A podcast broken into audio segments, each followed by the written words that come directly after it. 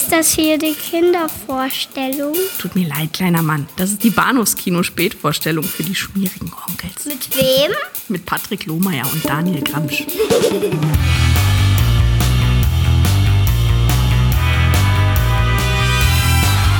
Hallo und herzlich willkommen zur Episode 244 des Bahnhofskino Podcast. Mein Name ist Patrick und bei mir ist der Daniel. Hallihallo. Der, der Dreammaster persönlich. der, äh, Mann meiner Träume, den Gag habe ich schon beim letzten Mal gerissen. Ich muss mir was Ja, Neues anfallen lassen für die äh, zukünftigen Episoden. Derer wir noch haben. Drei. Ja. Nach dieser. Nach dieser, genau. Nach dieser. Mit äh, vielleicht abnehmender Begeisterung, Fragezeichen, das wird dann auch noch zu erörtern sein. Ähm, noch befinden wir Ja, uns so. Ja, noch befinden wir uns so in der, in der, in der, in der, Glanz- und Gloria-Phase der Nightmare on Elm Street-Reihe mit den Teilen 3 und 4, die wir heute Abend rezensieren, die auch allgemein relativ hoch noch geschätzt werden von äh, Kennern. Äh, Sequel-induzierter Horrorkunst der 80er Jahre. Ja, und darüber wird zu sprechen sein. Mhm. Äh, und äh, der ein oder andere Räusperer meinerseits sei mir bitte verziehen, denn mich plagt der, äh, der grippale Effekt meiner Albträume. Mhm. Daniel, Ja, Patrick. lass uns beginnen mit der Rezension von Nightmare 3. Freddy Krüger lebt.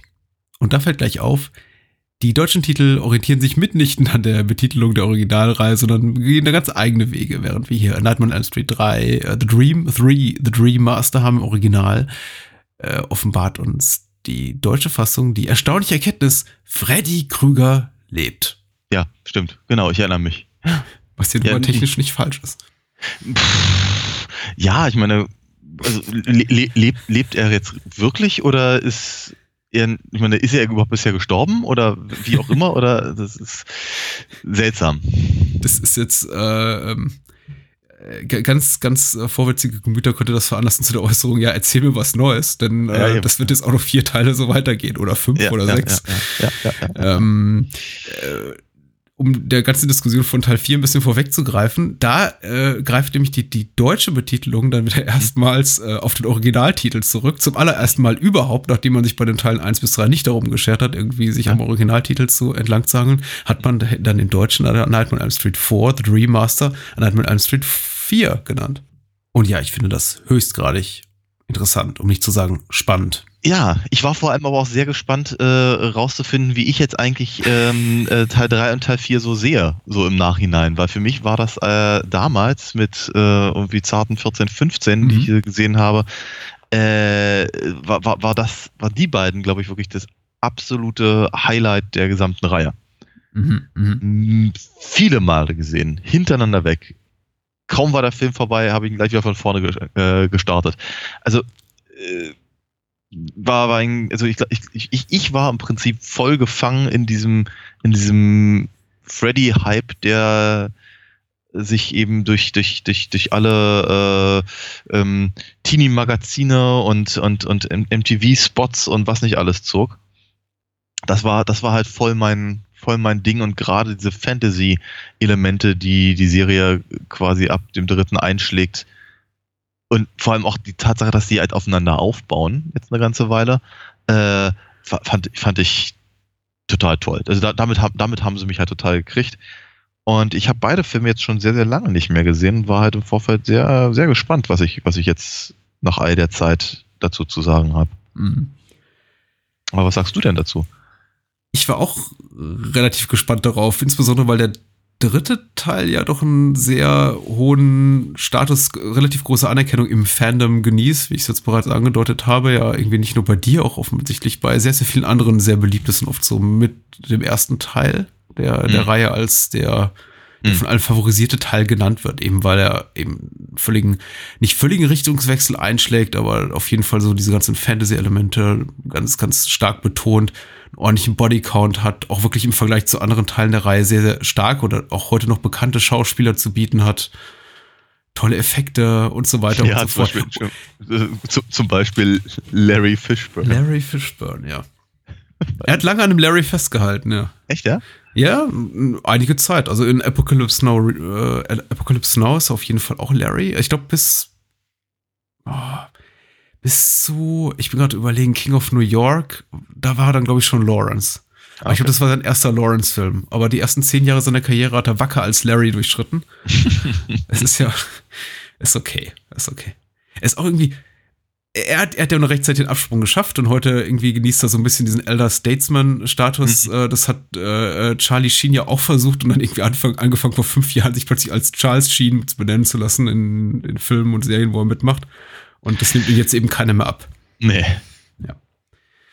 Aber Larry hat es geschafft und äh, das enttäuscht mich aber so ein bisschen, dass seine Rolle hier nicht größer ist. Aber darüber können wir vielleicht gleich noch sprechen.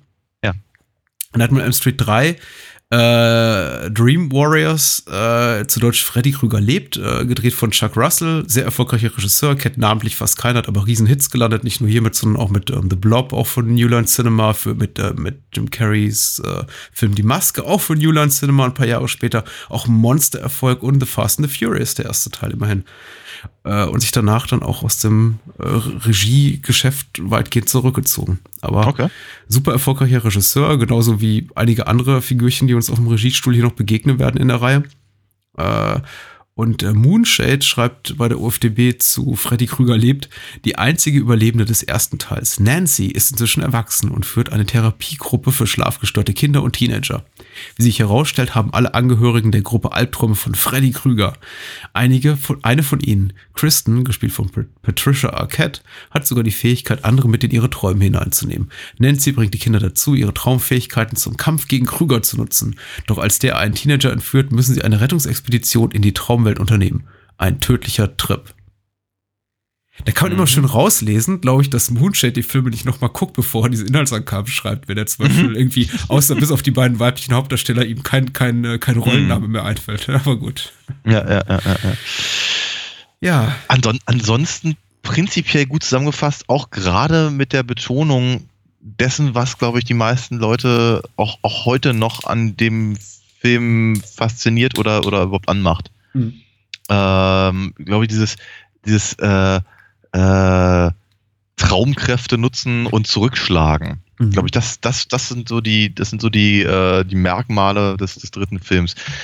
Auch der Versuch eben jetzt nach dem, nach dem missglückten äh, zweiten Teil, also missglückt im, im Sinne von, äh, eigentlich, eigentlich wissen sie nicht so genau, was sie da in der Hand haben und was sie damit tun sollen.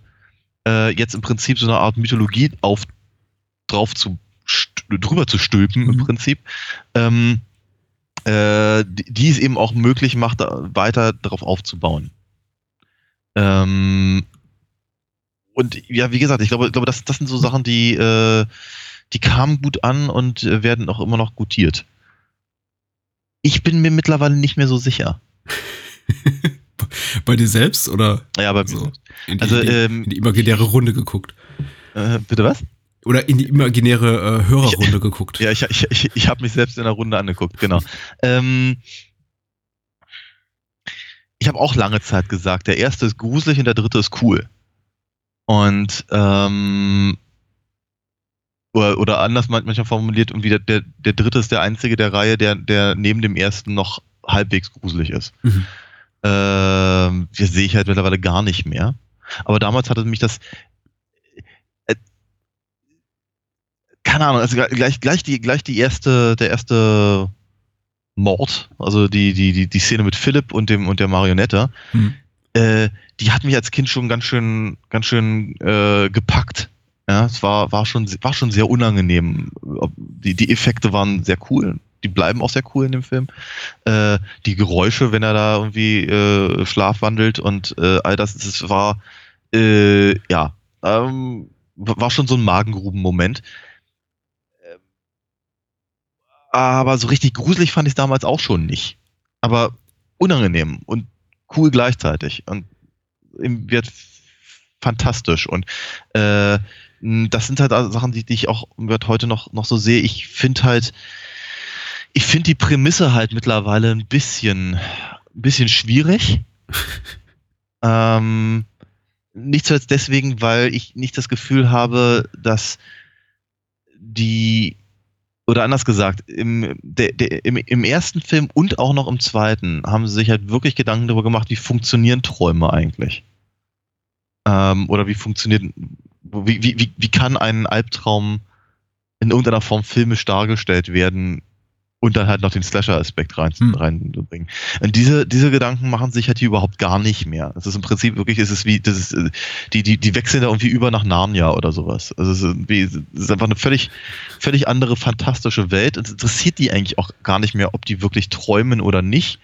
Ähm, und ähm, es, es zeichnet sich schon aus äh, oder ab, dass äh, möglichst kreative Arten gefunden werden sollen, um, um äh, Teenager äh, buchstäblich über die Klinge springen zu lassen. Ja.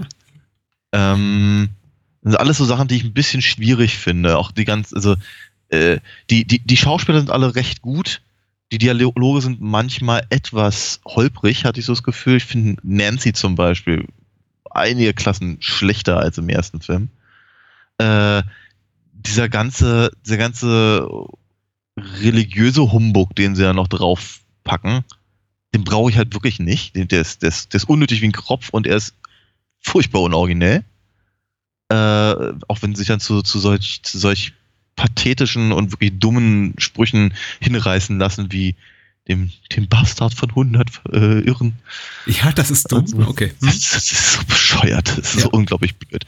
Ähm, und und äh, äh, woran glauben Sie? Ich bin Wissenschaftler. Ja, der, der, Eine, eine traurige Wahl. der, der, der Bastardsohn von 100 Wahnsinnigen sch- stößt doch aber doch die ganze Elm Street Mythologie an. Äh, Da, da, davon zerrt doch die, lebt doch die Reihe jetzt über die nächsten Teile hinweg. Ja, aber das macht die Sache ja nicht unbedingt besser, weißt du? Ich meine, äh, ich finde, ich finde, ich finde halt tatsächlich die, also die, die, die, der Versuch oder die, die, der, die wahrgenommene Notwendigkeit, und auch das zieht sich ja jetzt wirklich durch, äh, eine, eine Begründung zu finden, warum eigentlich dieses übernatürliche Element in diesen Filmen ist, ist nimmt, nimmt halt für mich eine ganze Menge von der Spannung und von dem Grusel raus.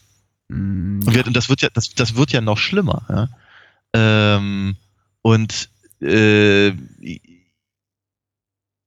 also ein, ein, einfach nur einen, einen, einen, einen, einen Verrückten zu haben, der Kindern nachstellt, ich finde, das reicht mir persönlich völlig aus, äh, um das für eine, für eine wirklich unangenehme und, und, und, und eklige, gruselige Sache zu halten. Und dann halt, wie gesagt, da haben sie aber logischerweise mit Freddy eben diese übernatürliche Figur und jetzt wollen sie so erklären.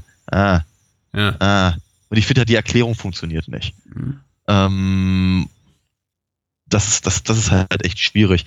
Ähm, auch, ich, ich weiß ja nicht, wie, wie deine Träume so funktionieren, aber, aber ich, ich, ich bin halt selten Harry Potter oder sowas. Ja, und ähm, das ist eben auch ganz, auch eine, auch eine schwierige, schwierige, schwieriger Teil der Prämisse. Äh, Ja.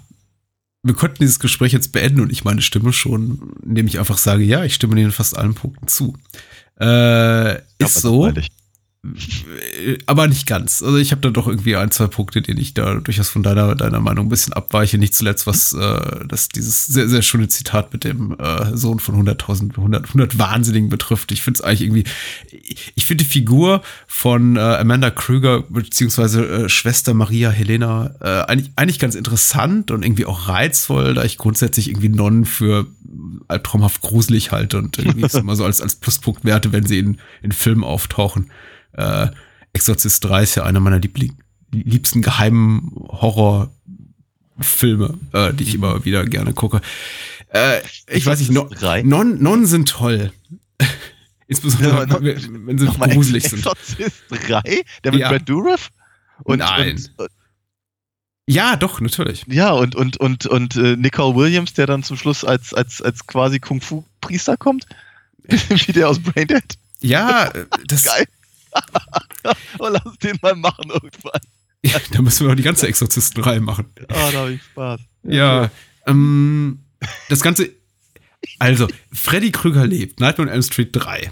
Dream Warriors. Äh, funktioniert für mich auch sehr gut. Hat jahrelang für mich super gut funktioniert. Funktioniert für mich, glaube ich, weiterhin gut und wird es immer tun, äh, wenn ich einfach gedanklich die ersten beiden Teile, insbesondere den ersten Teil, so ein bisschen äh, wegschiebe. Ich habe hm. den qualitativen Bruch oder Einbruch, sagen wir mal, im Vergleich zum ersten Teil natürlich jetzt deutlicher gemerkt, da ich hm. die, die, jetzt die ersten vier Teile mittlerweile der Reihe in relativ kurzer Abfolge geguckt habe. Das mache ich ja normalerweise nicht. Normalerweise ja. gehe ich immer irgendwie, früher ging ich zu, zu meinen VHS-Kassetten, mittlerweile gehe ich zu Blu-ray-Box und und äh, nehme eben genau den Teil raus, auf den ich gerade Lust habe. Das sind dann primär ja. die Teile irgendwie eins, drei und sieben. Äh, die anderen fasse ich gar nicht mehr regelmäßig an. Äh, wenn ich denn sonst drei immer geguckt habe, dann schwang der erste nicht so richtig mit, außer, oh, der war fies und gemein, aber der hier ist eben großer Spaß und das ist er immer noch. Aber all die Kritikpunkte, die du erzählst, fallen mir natürlich auf. Äh, was mich nicht verwundert, ist, dass sie eben nach dem zweiten Teil gesagt haben, ja, da war jetzt inhaltlich etwas so verschroben und da kann man irgendwie auch nichts Sequeliges draus machen, da müssen wir einfach nochmal uns an irgendwas anderem inhaltlich versuchen, dass sie eben die Richtung einschlagen und sagen, okay, wir machen jetzt einen, einen effektgeladenen, fantastischen, ja eher Fantasy als, als, als Horrorfilm und ja. äh, entwickeln so ein bisschen unsere kleine Mythologie, aus der wir dann weitere Teile stricken können. Ja. Was mich wiederum in dem Kontext ein bisschen überrascht, weil das ist offensichtlich das, was der Film will, ist, dass eben Wes Craven darauf beharrt äh, in Interviews und ich gucke mir immer parallel immer die, die, die, die dazugehörigen Kapitel aus dieser ähm, aus dieser Nightmare Elm Street Legacy Doku an, wie heißt sie denn? Uh, Never Sleep Again ja. äh, dass Wes Craven eben sagt, ja, für ihn war damit, damit die Reihe eigentlich abgeschlossen und er wollte quasi ein Kapitel schreiben, dass die, dass die Reihe zu einem würdigen Abschluss bringt und dass man tatsächlich okay. bis zum dritten Teil so zumindest Craven heute, also nicht mehr heute, denn er ist ja tot, aber in dem Interview, das er vor ein paar Jahren gegeben hat für, den, für diese Dokumentation, darauf bestand, dass das irgendwie quasi so sein finaler Teil sein sollte, sein, sein großes. Glaube ich um keine Sekunde. Ab ich nehme mich auch nicht. Und selbst wenn er selbst wenn er davon überzeugt war, ich glaube, alle Menschen hinter den Kulissen, allen voran die, die, die Vorderen davon New Line, mhm. waren wahrscheinlich nicht im geringsten daran interessiert, die Reihe dort enden zu lassen. Vor ja. allem ja auch, und ich finde gut, dass du nochmal darauf hingewiesen hast, der zweite Teil vielleicht in den Augen vieler ein künstlerischer Flop war, aber eben auch enorm profitabel. Der zweite ja. Teil der Elm Street 3 hat deutlich mehr Geld eingespielt an den Kinokassen als der erste Teil. Ja. ja. Ähm, da kann man jetzt irgendwie heute müde drüber lächeln, kann man, muss man aber nicht. Denn ja, der zweite hat ja auch seine Reize. Und es ist natürlich auch, also es ist einfach interessant, weil eben, naja, wie wir neulich schon mal hatten, äh, Sequels eben zu dem Zeitpunkt nicht unbedingt erfolgreicher waren. Ja, absolut. Ja. Ja. Und äh, Nightmare-Reihe bis inklusive Teil 4 hat eben diesem, diesem Trend total entgegengestrotzt gewirkt und mit jedem Teil mehr und mehr Geld eingespielt, was dann mhm. zu so Ausgeburten wie der Fernsehserie führte, über die wir auch noch sprechen werden. Ja. So, ähm, was mag ich an dem Film, was nicht? Äh, kurz gefasst, bevor vielleicht mehr ins Detail geht. Ich mag ja klar die fantastischen Elemente. Ich finde die ganze, das ganze Effektfeuerwerk, was der Film abfackelt, auch gut. Ich mag bestimmte, äh, ich mag auch die, die, die schwarzhumorigen Elemente durchaus. Ich finde es so ein bisschen schade, dass sie einen der besten Gags äh, des Films eigentlich schon so im Vorspann preisgeben, indem sie eben äh, Jaja Gabor und Dick Cavett da namentlich benennen ja. für ihren zehnsekündigen Auftritt, ja, was mich ja, jedes Mal irritiert, weil das sind das, das, das, sind, das, das sind zwei ganz schmale Cameos, die die haben. Hm. Ja, ja, Und, Aber sie, sie werden im Vorspann direkt hinter den Hauptdarstellern genannt. Hm. Ähm, was dazu führt, dass man sich dann eben, also ich zumindest mich 30 Minuten frage, na, wo bleiben sie denn? Zumindest habe ich das damals, glaube ich, getan, als ich den Film äh, erstmals sah. Ich glaube, mittlerweile sind einfach Dick Cavett äh, hierzulande sowieso nicht, aber auch Jaja Gabor, die eben auch mal ein riesiger Star weltweit war, einfach nicht mehr so die großen Namen. Ich glaube, irgendwie heutige. Ich bin mir auch nicht so richtig sicher, ob ich damals wusste, wer äh, Jaja Gabor ist. Ich schon. Ja. Ja. ja. Denn meine Mama und meine Oma vor allem haben entsprechende Magazine gelesen. Ah. Und die lagen bei uns zu Hause rum. Analoges Clickbait meinst du? genau. Mhm, okay. mit, mit, mit Papier und so. Ja. Total merkwürdig. Ich kenne das noch. Äh, alles funktioniert für mich ganz gut. Ja, was nicht so gut funktioniert, ist das Drehbuch, auf das anscheinend alle unglaublich stolz sind. Wes Craven ja auch, der den zweiten Teil komplett abgewatscht ist, immer darauf und dran ist zu betonen, wie, wie gelungen er das Drehbuch für den dritten Teil äh, findet. Äh, unter anderem entstanden unter der Mitwirkung von äh, mehrfach Oscar-nominierten Drehbuchautor und Regisseur Frank Darabont. Mhm, mhm, äh, da sollte doch was Gutes bei rauskommen. Und ich muss sagen, die größte Schwäche für mich des Films ist tatsächlich eben das Skript. Also das mhm. ist äh, äh, nicht mal so sehr die Handlung oder die Mythologie, die sie da einschlagen, diese, diese, diese Sequels, die bereits so vorangedeutet werden, sondern einfach die Dialogzahlen. Mhm. Viele Sachen, was mit denen die Figuren, also oder die Schauspieler leben müssen. Äh, Heather Mhm. Langenkamp wird immer enorm kritisiert für ihre darstellerische Leistung in diesem Teil. Mhm. Ich weiß eben nicht, ob es wirklich allein ihre Schuld ist oder einfach nicht auch diesem unheimlich schlechten Drehbuch zu verdanken und ihrer, Ja. ihrer grauen Haarsträhne. Ja. ähm, denn äh, wir erinnern uns daran, im ersten Teil ist sie 15 Mhm. und hier ist sie 30. Ja, Ja, aber an, angeblich soll es ja sechs Jahre später spielen. ja Also genau. muss sie 21 sein. Hm? Hm. Früh, Ja. früh gealtert.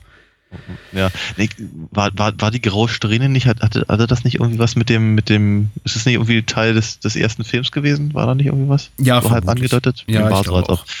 Ähm, ja, nee, aber ansonsten hast du völlig recht. Also ich meine, wir haben, wir haben da äh, durchaus gestandene Schauspieler, die halt aber da trotzdem ganz schön durchstark sind durch, durch, durch das, was, was sie, was sie, was sie sprechen müssen. Hm. Ähm, das ist eben manchmal nicht so richtig schön. Ähm, auch etwas, was mir halt damals logischerweise nicht aufgefallen ist, weil ich den Film nur in äh, äh, übersetzter Fassung gesehen habe. Ähm, und da fiel das halt nicht so übel auf. Ja. Jetzt halt denn doch schon.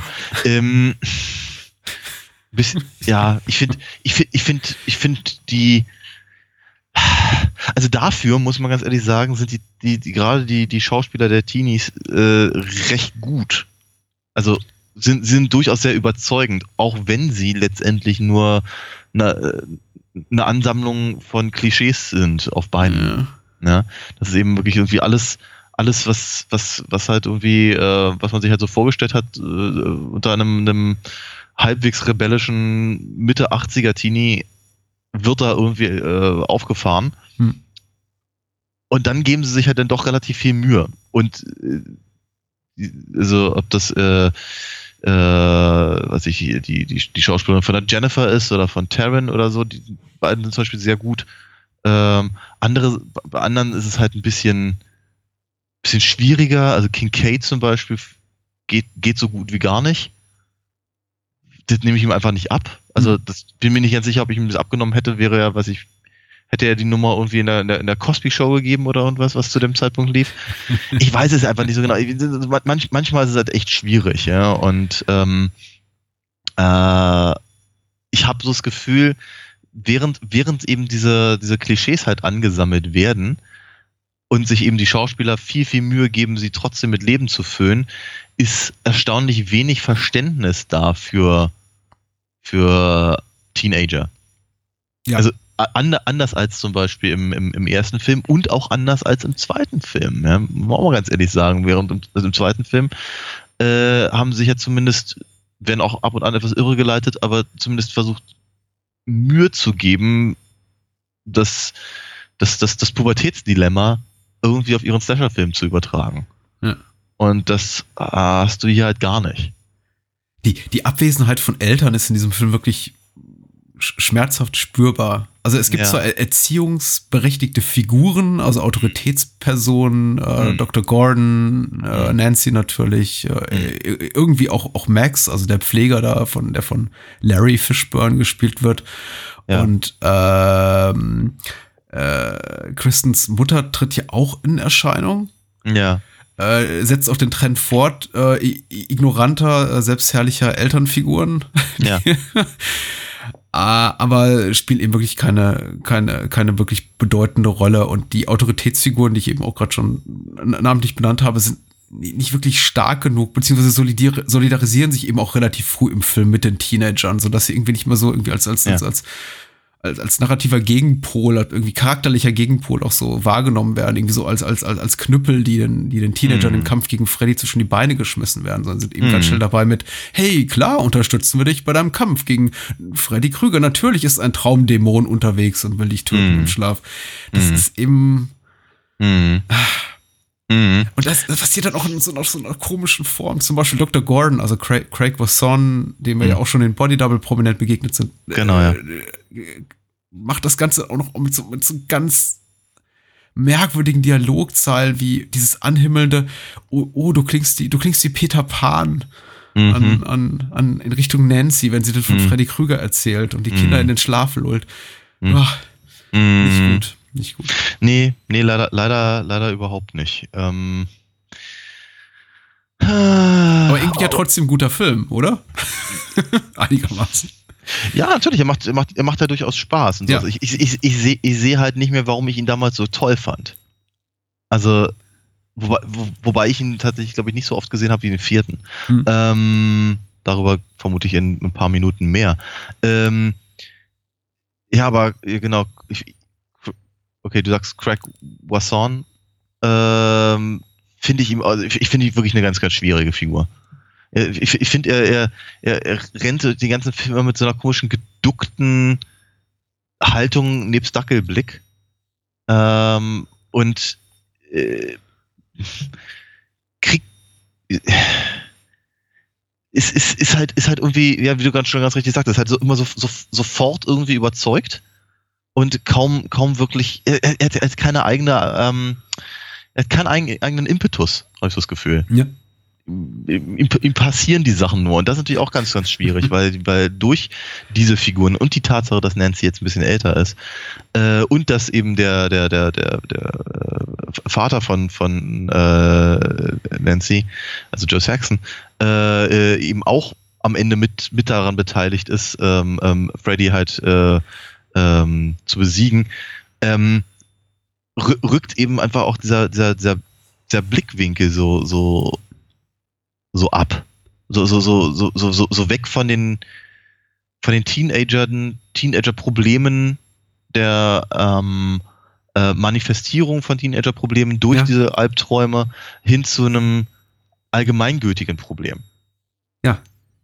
Bei dem dann eben Erwachsene offenkundig auch wieder helfen können, wenn sie nur, wenn sie nur glauben. Ja. Und da haben wir dann schon wieder genau das gleiche Problem, das ich halt mit äh, äh, hier Schwester Helene Fischer oder wie sie heißt, ähm, äh, hab.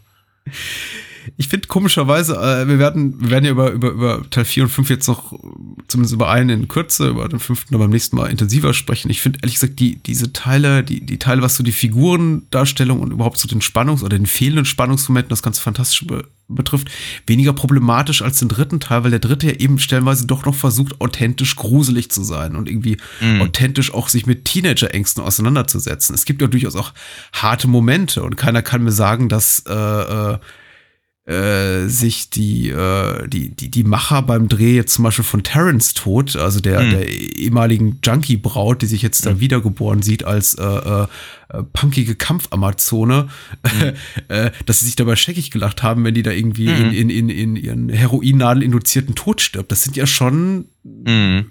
Harsche, harte, Mhm. auch packende Momente. Ja.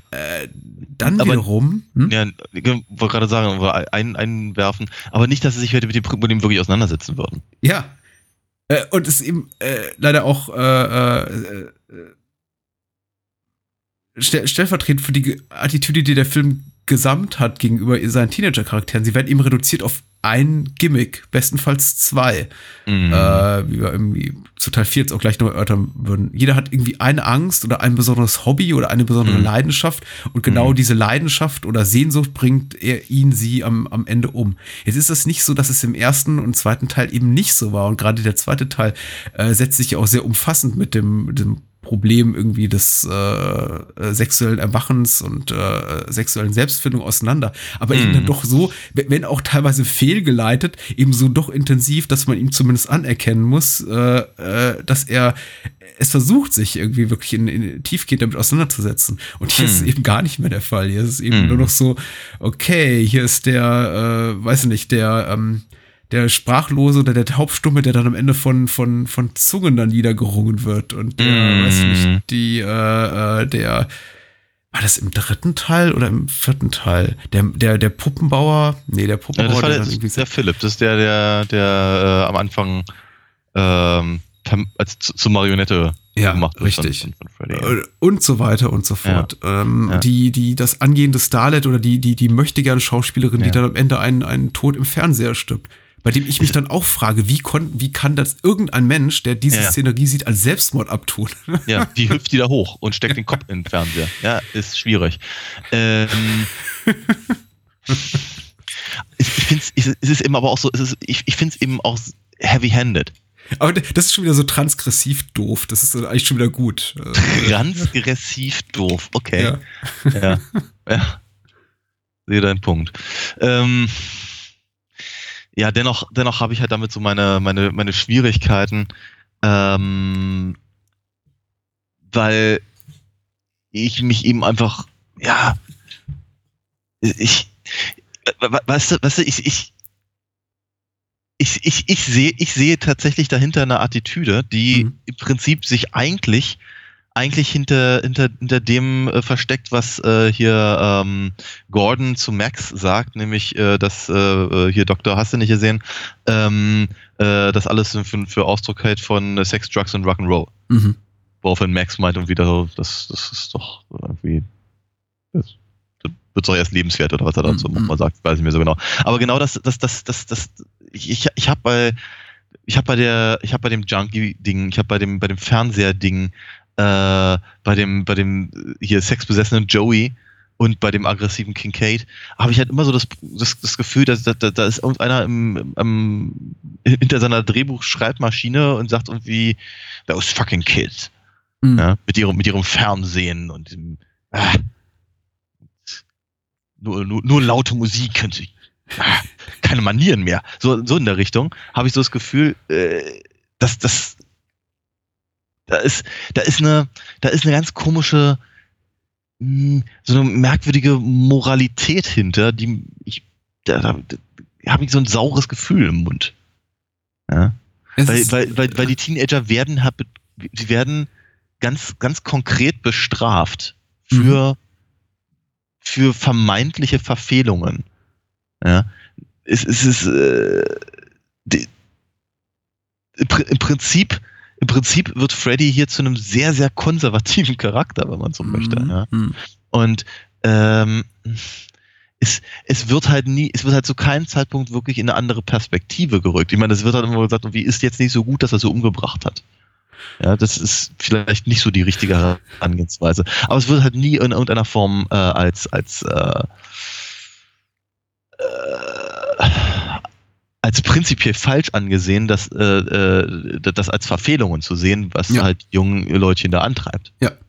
Es ist auch der erste Teil der Reihe, in dem die, einige der Teenager als aktiv unsympathisch dargestellt werden.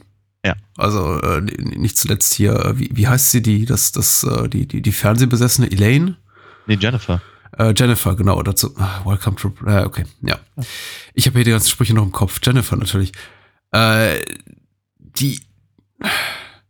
Ja, die, die wir eigentlich nur sterben sehen wollen vor Beginn an. Was jetzt irgendwie auch nicht verkehrt ist für diese Art von Film, die eben Nightmare on Elm Street 3 ist, aber was Mhm. eben extrem auffällt, wenn man vor die ersten beiden Teile sieht, die eben unglaublich große Sympathien haben für ihre äh, jugendlichen Protagonisten und keinen von ihnen, auch wenn sie eben ihre Makel haben, keinen von ihnen irgendwie so eindimensional nur charakterisiert als, ja, das ist die eine mit der doofen Attitüde X und das ist der Mhm. eine mit dem blöden, blöden Spleen Y.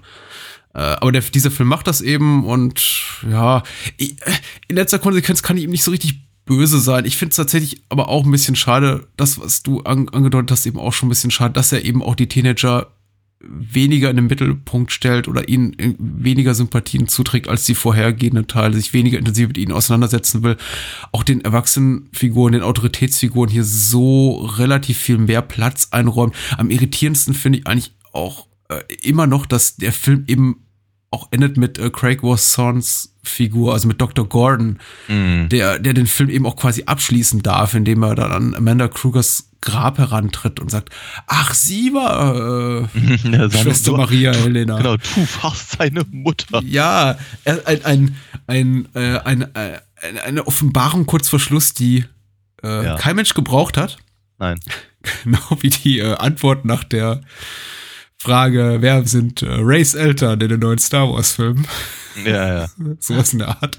Und überhaupt, äh, also Dr. Gordon eben auch so ein bisschen, ja, äh, ihm dadurch, dass, ihm, dass der Film ihm quasi das letzte Wort bietet, ihn auch äh, in, unverhältnismäßig mäßig hohe, hohe Wichtigkeit für die, für, für Ja. diesen Teil der Reihe und auch für die gesamte Serie einräumt, die er Mhm. ja auch allein schon aufgrund der Tatsache, dass er nicht mehr an den, an den nach, nachfolgenden Teilen teilnimmt, gar Ja. nicht haben sollte. Ja. Ähm, Sehe ich ganz genauso. schade. Ja. In der Tat. In der Tat auch schade für mich übrigens, dass die, äh, dass die, äh, dass die, dass die Morde von Freddy sich nur sehr, sehr, sehr bedingt auf seine Krallen beziehen. Hm? Also das, das äh, wird- was ich, also dass, dass, dass er, ja, er benutzt halt seine Kralle, um, um, äh, um, um äh, hier die, die Marionettenfäden von, von Philipp durchzu, durchzuschneiden. Und seine Krallen werden halt zu, zu, zu spritzen. Übrigens ein sehr, sehr unangenehmer Effekt mit diesen Ja. kleinen schmatzenden äh, ähm, äh, Einstichlichern. Bäh, Den finde ich immer noch widerlich. Und sehr schön. Also Ja. doch. Ähm, ansonsten fällt mir eigentlich nur äh, äh, hier ähm, Will Stanton ein. Hm? Ähm, Im Übrigen, so klei kleine Anekdote so eingeschoben quasi. Äh, der Name von der Figur, äh, de- den habe ich nur deswegen so gut im Kopf, ähm, weil da offenkundig jemand äh, Kinderbücher gelesen hat damals.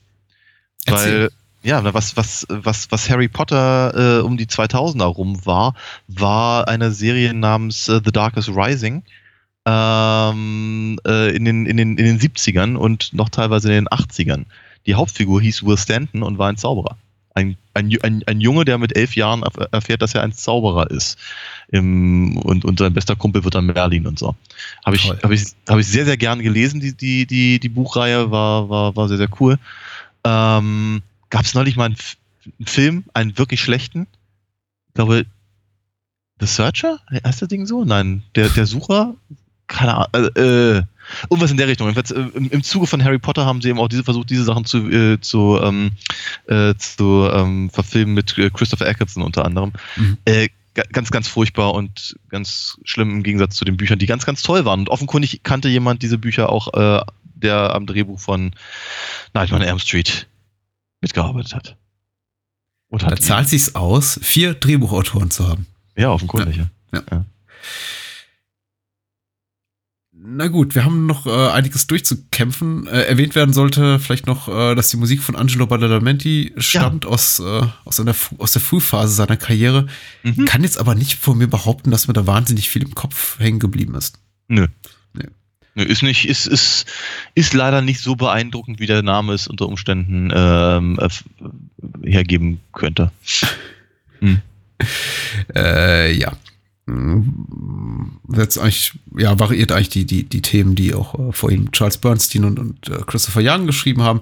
Äh, das war sowieso eine der äh, ersten Kontaktpunkte meinerseits mit der, mit der ganzen Nightmare-Reihe, war tatsächlich mir den, den, den, den Soundtrack zum ersten Teil zu kaufen, einfach nur, um das, das Mhm. Booklet wieder und wieder durchzublättern, um die ganzen Bilder anzugucken, zu filmen, die ich damals noch nicht sehen durfte.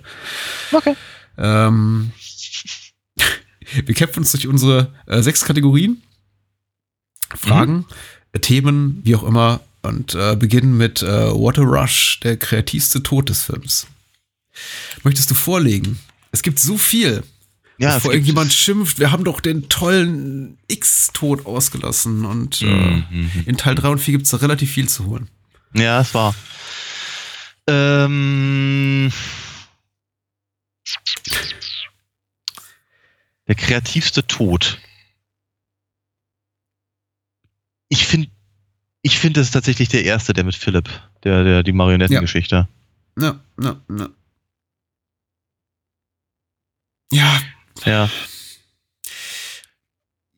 ja. ist eine unangenehme Idee. Äh, ge- gen generell die Verletzung von, von Armen oder Unterarmen, irgendwie das Au- Aufschneiden von Haut. Ich denke auch äh, gemeinsam mit äh, äh, Terrence Tod und Mhm. den schmatzenden Einstichlöchern. Mhm. Das, ähm, definitiv ganz vorne. Wird da, glaube ich, sogar mitgehen. Eine äh, Lieblingskategorie, die wir wi- wieder mit einnehmen in unsere äh, gefürchtete Liste, weil du gesagt hast, die fehlt mir so ein bisschen, ist äh, Wanna Suck Face? äh, Freddy's Make-up. Damit wir was äh, ein bisschen zu reden haben, denn das verändert sich ja auch im Laufe der, der Reihe. Richtig, genau. Wo sind wir Also- denn hier? wo sind wir denn hier? Hier sind wir, glaube ich, auf, äh, auf, äh, auf, auf, einem, auf einem Level, der sich schon richtig sehen lassen kann. Also wir hatten es ja bei den letzten beiden Filmen nicht. Ich, also vom ersten Make-up sieht man gar nicht so viel, was die Sache natürlich sehr effektiv macht, aber Mhm. man kann gar nicht so viel dazu sagen. Äh, Das Make-up im zweiten fand ich ganz gut, weil ich Mhm. fand, das sah halt wirklich ein bisschen nach Verbrennungen aus. Also war sehr, Ja. sehr, sehr, sehr, sehr, sehr übers Gesicht gedehnt und so. Das, das war sehr, irr. Äh, jetzt im dritten fängt er schon an, langsam auszusehen wie ein Movie-Monster. Hm. Ähm, aber äh, dazu gehört natürlich auch gerade die, äh, die hier, hier erstmalig gezeigte Idee mit den, mit den, mit den Gesichtern seiner, seiner Opfer auf seiner, auf seiner, auf seinem Oberkörper. Was ein schöner Einfall ist. Und ähm, ja, entsprechend auch wirklich unangenehm umgesetzt. Mm. Ja? Ich überlege. Vielleicht sollte ich mir vorher darüber Gedanken machen. Aber ich glaube generell so, in, in, was so das inszenatorische Können äh, betrifft, dass sie irgendwie die, dass die Macher hier an den Tag legen, würde ich sagen, ist es für mich äh, doch am Ende des Tages der Freddy-Wurm, auch von relativ zu Beginn des Films. Ach ja, richtig, Aber- der war auch da, ja. Die, die, die, weil, weil die gesamte Machart der Szene einfach sehr gut ist. Es ist einfach so ein, es ist einfach mal so ein richtig großer, der erste richtig große Effektaufschlag des Films. Äh, Da, Mhm. da, damit beziehe ich auch einen, den, den sich quasi vorher schon so auf äh, demontierenden Raum, die Bretter, die irgendwie aus den Wänden fliegen, die, die, die ganze Art und Weise, äh, Mhm. wie das inszeniert ist. Ich weiß eben nicht, ob es die, es, definitiv ist es, ist die Szene auch mit Schuld daran, an, an, an der Gesamtrichtung, in die die Reihe dann eben gehen würde nach Teil 3. Ja. Äh, das, äh, die, die, das Können einfach hinter dieser Szene ist aber irgendwie, ist aber, ist aber nicht zu verleugnen. Das ist auf jeden Fall so der erste Moment des Films, wo ich, in dem ich wirklich gesagt habe, wow. Mhm. Okay, das, äh, so, so, so, so geht es also, Nightmare-Film, alles klar. Ich, äh, ich lasse mich drauf ein, oder versuch's zumindest. ähm, definitiv für mich sehr, sehr äh, beeindruckend. Mhm. Einst und immer noch. Ja. Ja, ja. Ich habe mir eine Kategorie notiert, von der ich gar nicht mehr weiß, welche Frage wir der ihr zugeordnet haben. Und zwar habe ich hier stehen, äh, This is it, Jennifer, your big break in TV. Hm. Hm, ich glaube, ja. Äh, ich, ich, ich glaube, das war die, war die, äh, die beeindruckendste Szene, oder? Oder war es oder war's der, äh, äh, der, Ich glaube, das war unser Lieblingsspruch. oder be be beeindruckendste Charakter? Der wichtigste oder so? Ja, Most Valuable Player, genau. Und ich kann So schon meine war's. eigenen Notizen nicht mehr le lesen. Ist das, ist das schön. Und ich, ich musste von weit. scheiße, es, tut mir so leid. Nächste Woche bin ich wieder gesund. Ja. Most Valuable Player. Ähm, Ja, ist für mich relativ einfach. Es ist, Ne, da hau du äh, rein. Es ist, es ist Pat- Patricia Arquette. Patricia Arquette ist eben eine richtige, richtige Darstellerin. Ich habe, Mhm. äh, das wird auch. Es gibt ein paar wirklich richtig gute Schauspieler in diesem Film und äh, wir haben einige bereits äh, erwähnt, die auch durchaus in anderen Filmen äh, Erfolge hatten. Patricia Arquette weniger, weil das, äh, ich glaube, ihre erste nennenswerte Rolle überhaupt war. Aber äh, wir haben noch vergessen zu erwähnen, zum Beispiel Priscilla Pointer als als Dr. Sims, quasi die die Vorgesetzte oder Kollegin von Dr. Gordon Ja. äh, die eben auch sehr gut ist, die so ein bisschen wie, wie Nurse Ratchet ist aus, aus einer Flug übers Kuckucksnest. Oh ja, stimmt. Ja, ja, ja, ja. Mhm. Äh, ist auch durchaus schön. Äh, John Saxon, klar, äh, hast du bereits erwähnt, als, als, als Nancy's Vater. Also da sind schon durchaus gute Performances drin. Allerdings äh, äh, keine so gut, finde ich, wie die von Patricia, Patricia Arquette, die, glaube ich, aber auch wirklich die besten, die saftigsten äh, Drehbuchzeilen abkriegt, während eben andere nicht so wahnsinnig viel Glück haben. Dazu dann später mehr über, die schlechtesten Szenen reden. Ja. Von daher, ja, gibt's, gibt's, ich gib's Patricia, auch weil ich ja keine Möglichkeit haben werde, ihr es für einen anderen Teil zu geben. Das ist richtig, ja. Ja, ja also ich weiß auf jeden Fall, dass ich nicht Nancy gebe oder also vielmehr Heather Langenkamp und auch nicht äh, äh, Gordon. Eigentlich spielt Craig Wasson, wenn, ich, wenn wir ihn richtig aussprechen, Ja. ziemlich genau die Rolle, die er im Buddy Double gespielt hat. Bloß in Buddy Double hat es eben gepasst. Ja, ist Ja. richtig. Ja, das war. Ähm, ich, ich bin ein bisschen, also ich möchte, ich mag, ich mag Kristen einfach nicht gut, ne, nicht, nicht, nicht, nicht genug, muss ich ganz ehrlich sagen, um, um, um das halt so ohne weiteres sagen zu können. Ähm, und le leider, muss ich ganz ehrlich sagen, finde ich eben die, finde ich halt die Story rund um Taryn total abgelutscht, ausgelutscht und uninteressant oder, oder, oder einfach un, unoriginell ist vielleicht das bessere Wort. Aber ansonsten würde ich sagen, einfach, weil, weil, weil ich finde sie von ihrer, von ihrer Darstellung her äh, sehr wichtig, weil, weil vi- vielleicht, weil es das wirklich einzige ernstzunehmende Problem ist, was die Kinder da haben. Mhm. Also das ist ein, ein, ein Problem, das ich zumindest nachvollziehen kann äh, als Problem. Weil irgendwie zu viel Fernsehen oder oder oder äh, äh, Dungeons and Dragons zu spielen, sehe ich jetzt nicht unbedingt als großes Problem an. Ja. Und ja. Ich, aber unum, unumwunden muss ich natürlich zugeben, dass Kristen und damit Patricia Arquette äh, einfach mal der Dreh- und Angelpunkt der Story ist. Hm. Oh Mann. Du hast recht mit der, mit der konservativen Attitüde, die ja gerne immer auch anderen Slasher- Slasher-Franchises äh, vorge vorgeworfen wird. Äh, aber irgendwie ist es so extrem ausgeprägt wie in kaum einer, keinem anderen Teil der Reihe. Diese Kinder, die heute viel zu viel Fernsehen gucken. Mhm. Diese Kinder, die immer Drogen nehmen. Ja. Die Kinder, die den ganzen Tag Dungeons and Dragons spielen, was genauso schlimm ist wie Drogen nehmen. Genau, weil, weil das ist satanistisch. ja, ja. Und die, und die Docken hören. Ja. Und so andere Hardrock, äh, Ja. Hair Metal Bands. Ja. Wobei die beiden Songs sind cool. Also äh, Ja, ja. In, in, Into the Fire hatte ich echt ein, ein bisschen, ein bisschen aus dem, aus dem, äh, aus dem Blick verloren, aber äh, Dream Warriors habe ich tatsächlich immer noch irgendwie auf, äh, auf, auf meiner Playlist. Hat auch tatsächlich einen ganz lustigen Videoclip. Ich glaube auch mit äh, einfach nur mit Aufnahmen äh, der, der, der Band an, an den Filmsets und dann dazwischen geschnitten habe irgendwie äh, Szenen aus dem tatsächlichen Film und am Ende darf, glaube ich, Robert England als Freddy Krüger einen Okay, lustigen. Spruch bringen. Äh, Ist einigermaßen geschmackvoll gelöst, nicht so wie das, das Fat Boys Video Oh ja, oh Gott, ja. zum vierten ja. Teil. Oh Gott. Oh Gott. Ja, ich erinnere mich. Oh ja. Mhm. So, äh, was haben wir hier noch? Ähm, Now I'm Playing with Power. Die schlechteste Szene des Films. Hm, Leg mal vor. hm. Uh. Die, die also ich glaube, die, die, die, die Dialogzahl, die am, am, am meisten schmerzt, ist tatsächlich Dr. Gordon mit seinem, mit, mit seinem Peter Pan-Zitat in Richtung äh, Nancy. Mhm. Auch, auch dieses Anhimmelnde, was er eben hat. Am Anfang wirkt er einfach nur schmierig, wie irgendwie der, der, der, der äh, äh, Mann mittleren? Alters, der genau die, die, die, die junge äh, Psychiaterin Azubine angraben will. Aber irgendwann wir- wirkt er einfach nur noch pathetisch im Sinne von lächerlich, was irgendwie relativ traurig ist. Aber tatsächlich, ich glaube, die Szene, die mir am meisten Schmerzen bereitet hat, war tatsächlich die Szene, in der die äh, Dream Warriors ihre ganzen Superkräfte vorstellen. Mhm. Ähm, in, in, in, in, in, Mhm. in meinen Träumen bin ich böse und wunderschön. Und, und ich bin der Wizard Master. Und, und, und, und Kincaid, also der, der Darsteller, äh, Kent the Ghost heißt der junge Mann, der, der, der Kincaid eben darstellt, tut mir eben auch so ein bisschen leid, da er, er macht ja seine Sachen nicht schlecht, aber er wirkt eben einfach, nur auch was seine körperliche Statur betrifft, einfach so völlig falsch für die Rolle. Ähm, was er Ja. eben auch amüsierterweise du- durchaus äh, kommentiert in äh, Never Sleep Again Mhm. äh, mit äh, im Drehbuch stand irgendwas von 1,90 Meter großer äh, äh, muskulöser muskulöser Dude und dann casten die mich was was sollte das äh, Ja. äh, nicht nicht gut nicht gut Ja, ja, ja, ja.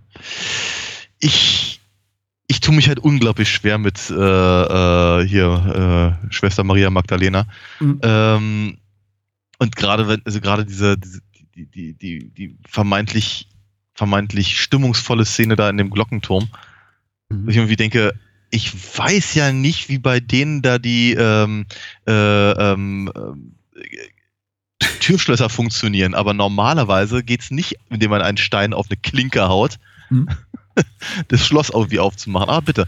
Ähm, nee, aber keine Ahnung, wenn sie da irgendwie aus dem Raum schwebt und die Tür zugeht und ich denke mir, das soll jetzt gruselig sein und ich denke da ehrlicherweise eher an sowas wie den, den Mel Brooks Dracula-Film oder sowas. Das ist halt, das ist nicht, ist einfach nicht gut. Das ist einfach nicht gut. Ich, ich, ich glaube, wenn es, wenn, wenn es tatsächlich im Film geblieben wäre, wäre es vermutlich die, die, die Freddy mit Titten-Szene. Die, so, die, Äh. aber die ist uns ja glücklicherweise erspart geblieben. Wobei sie aber damals auf der Videokassette hinten drauf war. Ja. Ja. Ja. Eine, eine der legendären Szenen, die, glaube ich, jahrelang vor, vor dem Erscheinen von, von DVDs auf dem Markt und Deleted Scenes irgendwie, über die jeder spekuliert hat, wo ist diese Szene? Ja, wo ist sie nur geblieben? Wo, Hm. wo können wir sie sehen? Ich weiß nicht, ob du dich an, an ob du jemals Hellraiser 2 gesehen hast, Hellbound, äh, oder dich daran erinnerst. Glaub an diese, nicht, nein. Hm? An, diese, äh, an, diese, äh, an dieses äh, Chirurgen-Still, in dem man eben, äh, was auf jeder Videokassette hinten drauf war von Hellraiser 2, in dem eben Pinhead zu sehen ist in so einer äh, Montur als, als, als Chirurg mit einer, mit einer, mit einer, mit einem Mundschutz und so weiter und Ja. irgendwie Operationsbesteck und Handschuhen in der Hand. Und das ist Ja, eben auch ja, eine, eine Szene, die niemals so gedreht wurde oder Okay. beziehungsweise die man irgendwie da in der Mitte abgebrochen hat, weil es nicht funktioniert hat. Aber irgendwie trotzdem der Verleih oder der Vertrieb sich dann gedacht hat, ach, die ist so schön, die batschen wir mal hinten dick auf die Kassette drauf. Und es ist eine Szene, die irgendwie, glaube ich, bis vor wenigen Jahren überhaupt nirgendwo überhaupt verfügbar war, außer als drittklassige Kopie. Ja. Und wir uns alle gefragt haben, wo ist das, wo ist das? Der heilige Gral, genau wie irgendwie Brust Freddy. Und jetzt können wir vielleicht dankbar sein, ja. dass er nicht im Film ist. Ich bin's ein kleines bisschen, ja. Ja. So. This is, this is God. So. Die Lieblingsszene. Was haben wir denn da? Es ist nicht die Szene, in der Kincaid sagt, let's kick this motherfucker's ass all over Dreamland. Nein, die ist es definitiv nicht. Äh, Es ist auch nicht eine der ungefähr ein Dutzend Szenen, in deren äh, äh, Frauen die Protagonistin bevorzugt als Bitch äh, betitelt Mhm. werden und irgendwie Freddy auch gerne als Pussy bezeichnet wird. So Mhm. lustig. Ich meine, kann man den Film auch gut durchaus nachsehen, angesichts der Zeit, in der er gemacht wurde, ging heute niemals mehr durch. nein, nein. Fällt aber definitiv auf, wenn man sowas im Jahre 2018 sieht. Mhm. Äh, Ah. Beste Szene. Beste Szene. Mhm. Das ist ehrlicherweise für mich auch genauso schwierig, ähm, weil ich dazu tendieren würde, eben äh, wiederum die beiden beeindruckendsten Mordszenen äh, äh, zu nehmen und das wäre halt irgendwie ein bisschen, ein bisschen langweilig. Ähm, Nancy stirbt durch die Hand ihres Vaters, habe ich mir notiert. Das fand ich tatsächlich authentisch unangenehm. Ja. Ich weiß nicht, ob ich es jetzt als Lieblingsszene äh, äh, Ja. Bezeichnen würde, aber angesichts der Tatsache, dass ich hier zumindest dem Titel nach einen Horrorfilm sehe, würde ich sagen, das ist eine, vielleicht von zwei Szenen in dem Film, die tatsächlich eines Horrorfilmes würdig, äh, als, Horror, Horrorfilmes würdig äh, sie, ist, ansehen sie, ist, sie, ist, sie ist perfide, ne? würde. Mhm. Ähm, ich, ich, ich mag immer noch die äh, ähm, Elaine, wo ist der Bourbon-Szene. Ganz gerne. Mit, mit, mit Freddy im, im, im, im äh, Abendanzug. Mhm. Die ist ganz cool. Es gibt schöne Momente, aber ich äh, tatsächlich tue ich mich hier auch mit der Lieblingsszene relativ schwierig, dass eben wirklich so ein Potpourri ist aus wirklich schönen Einfällen. Das war offensichtlich auch so dass das, das primäre Ziel des Films, einfach möglichst viele schöne Einfälle in 90 Minuten zu packen. Mhm. Kreative Tode, fantastische Effekte. Und das äh, klappt ganz gut. Insofern konnte ich, glaube ich, zehn Sachen nennen, die mir sehr gut gefallen haben. Aber ich Mhm. glaube, die eine Lieblingsszene. Uh, ich meine, ich finde auch das Har äh, Ray Harryhausen-Skelett da von, von Freddy am Ende Mhm. nett. Es ist süß. Es ist Mhm. nett gemacht. Äh, ze- zehn Jahre nach dem letzten großen Erfolg von Harryhausen himself und, und mehrere Jahre bevor es äh, Sam Raimi gemacht hat. Mhm. Aber Lieblingsszene, nee. Hm. Hm. Aber das sind auch alles Sachen, äh, ähm, die eben, glaube ich, mit dazu geführt haben, dass ich ihn halt damals so toll fand. Ja. Weil es ist, es ist, es ist eben, es ist, es ist äh, eben deutlich weniger Horror oder Grusel als viel mehr Fantasy. Weniger Grusel, mehr Fantasy. Und jetzt eine Werbepause. Hatte ich mir vorgenommen. Nein, ich wollte mal erwähnen, wer dem Podcast was Gutes tun will, finanziell mit einer kleinen Spende, sollte sich an äh, paypal.me slash wenden und äh, vielleicht mal einen Euro springen lassen. Wir haben unseren Patreon-Account hier aufgegeben. Ein Podcast kostet natürlich trotzdem weiterhin Geld. Nicht das Reden, das tun wir umsonst. Vielleicht möchte dafür auch keiner zahlen. Aber das Ding muss ja irgendwo gehostet werden. Und Mikrofone müssen gekauft werden. Und Filme müssen beschafft werden. Und äh, Leben müssen gelebt werden. Und Mieten müssen bezahlt werden. Und äh, Albträume müssen durchlitten werden. Insofern habt ihr es auch nicht besser verdient. Lasst mal ein paar Euro springen unter paypal.me slash Bahnhofskino. So, äh, dann sind wir auch los von diesem ganzen blöden Patreon-Abo und keiner muss mehr jeden Monat was zahlen. Und jeder darf dann zahlen, wann, wann er was will.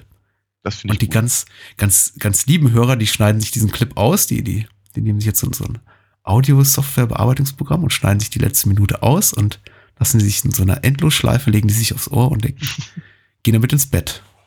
Und das erste, was sie morgen machen, ist unter paypal.me slash Bahnhofskino 5 Euro spenden. Oder 100. Oder noch mehr. So. Ich Ähm, jetzt schon mal Danke. Robert England, das ist mir aufgefallen. Teil 4.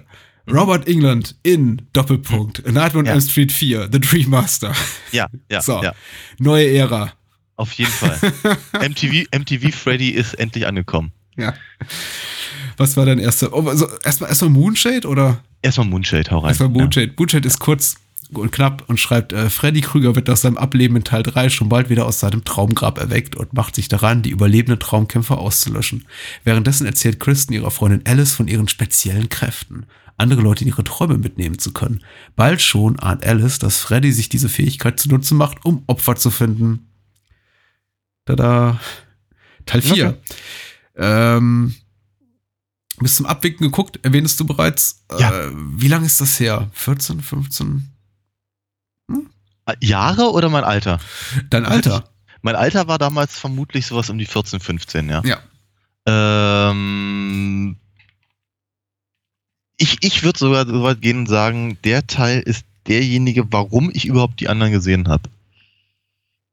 Wow. Weil, weil den, Film, den Film haben sie ja wirklich bis zum Erbrechen auf MTV beworben. Hm. Rauf und runter. Werbespots, kleine Clips, die Musikvideos, die ähm, ähm, ähm, äh, Berichterstattung über den Film. Wenn ich mich recht entsinne, gab es äh, Shows, in denen Freddy selber Videos ankündigt auf seine unnachahmliche Art. Mhm. Ähm, das, das Ding war einfach komplett, also hat in, in, in, dem, in dem Sommer damals wirklich äh, äh, kom komplett MTV übernommen.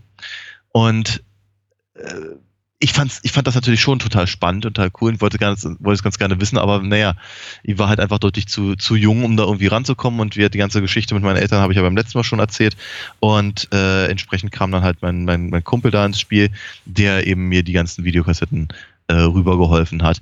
Und ähm, wenn ich mich recht entsinne, also die, die ersten drei kamen, glaube ich, in einem Schwung. Und der vierte dauerte dann halt ein Weilchen, bis, bis, bis der eben auch irgendwann mal in Deutschland rauskam und dann ähm, äh, eben auch auf, auf Video äh, ver verfügbar war. Und da habe ich den eben gesehen und ich fand den, äh, der hat, der hat so dermaßen meinen Nerv getroffen in der, in der, in der Zeit damals. Das war wirklich, das, die ganze, die ganze Machart, die ganze, äh, also wie, wie, wie der Film halt aussah, die Musik und die ist viel. Ne, wir hatten halt in den anderen, in den anderen äh, Filmen hatten wir vielleicht einen Song, meistens nur im Abspann. Äh, oder halt wir, die, die beiden Songs von, von hier, du meintest ja schon Don Dokken halt. Hm. Ähm, im, im, Im dritten, hier haben wir halt im Prinzip ein ganzes Soundtrack-Album voll Ja. mit, mit, mit, mit Songs, die halt eben auch, auch äh, an strategisch wichtigen Punkten ähm, halt äh, gespielt werden. Gleich, gleich zu Anfang darf die neue Kristen Tuesday Night halt ein bisschen was vor sich hin trällern, was ehrlicherweise ein bisschen klingt wie Samantha Fox. Ähm, und äh, Sinead O'Connor haben wir halt mit dabei und ach, keine Ahnung, die, Ja. die Fat Boys hat das ja schon erwähnt und so und das das, das, das, das, das, das traf halt einen Nerv. Ich, ich, ich erinnere mich noch, dass ich irgendwann mal diesen Soundtrack auch tatsächlich kaufen wollte und ich Mhm. stand bei WOM und durchblätterte die Schallplatten damals noch äh, und ich fand den auch sogar. Also ich fand einen Soundtrack, aber es war eben der Score Hm. und nicht die, nicht die Songs aus dem Film. Ja. Also habe ich nicht gekauft. Ja. Weil der war auch damals ziemlich teuer. Äh, wie alles bei WOM irgendwie doppelt so teuer war wie überall sonst so. Na egal. Jedenfalls, ähm, genau, und ich fand das halt total klasse. Und ich fand, ich fand die, ich fand die Teenager so unglaublich cool damals. Und ich fand die, die, äh, die Kreativität der, der, der, der, der Tode halt äh, wie abgefahren. Ja. Und äh, äh, den habe ich halt wirklich, wirklich, wirklich häufig gesehen. Zu einer bestimmten Zeit zumindest. Ähm, ich glaube, hier halt noch, noch mehr als der Fantasy-Aspekt dieser, dieser Seifenopereske äh, Teil. So dieses, dieses wir, wir, wir führen etwas fort und bringen neue Probleme rein mit dem, mit der Prämisse, sie vermutlich später weiter fortzuführen. Ähm, das, ja, das, das, das, das war eben was, was mich halt damals äh, äh, sehr angesprochen hat. Ja, ich glaube, den jugendlichen Geist trifft das sehr. Ich, ich muss auch sagen, mir hat, mir hat jetzt sehr viel Spaß gemacht. Das ist definitiv, ähm, vielleicht sogar noch ein Tick mehr als Teil 3, weil er irgendwie noch konsequenter eben poppig ist, noch konsequenter sinnfrei, möchte ich sagen, noch konsequenter, ja, durchaus äh, äh, seifenoperesk, das ist auch bereits erwähnt, was, was, was irgendwie nett ist. Ich glaube, sich noch deutlich weniger schert um, um die Teenager-Psychen als der dritte Teil, der irgendwie ja. stellenweise zumindest Anflüge oder irgendwie den Versuch unternimmt, da echte äh, Bedürfnisse, Leidenschaften, Phobien irgendwie noch rauszukitzeln und für sich zu verwenden und hier einfach sagt, hier, die eine hat Angst vor Käfern. Die stirbt ein Käfertod. Die, die, die, die eine hat Asthma, der saugen wir das Gesicht aus. Das ist einfach.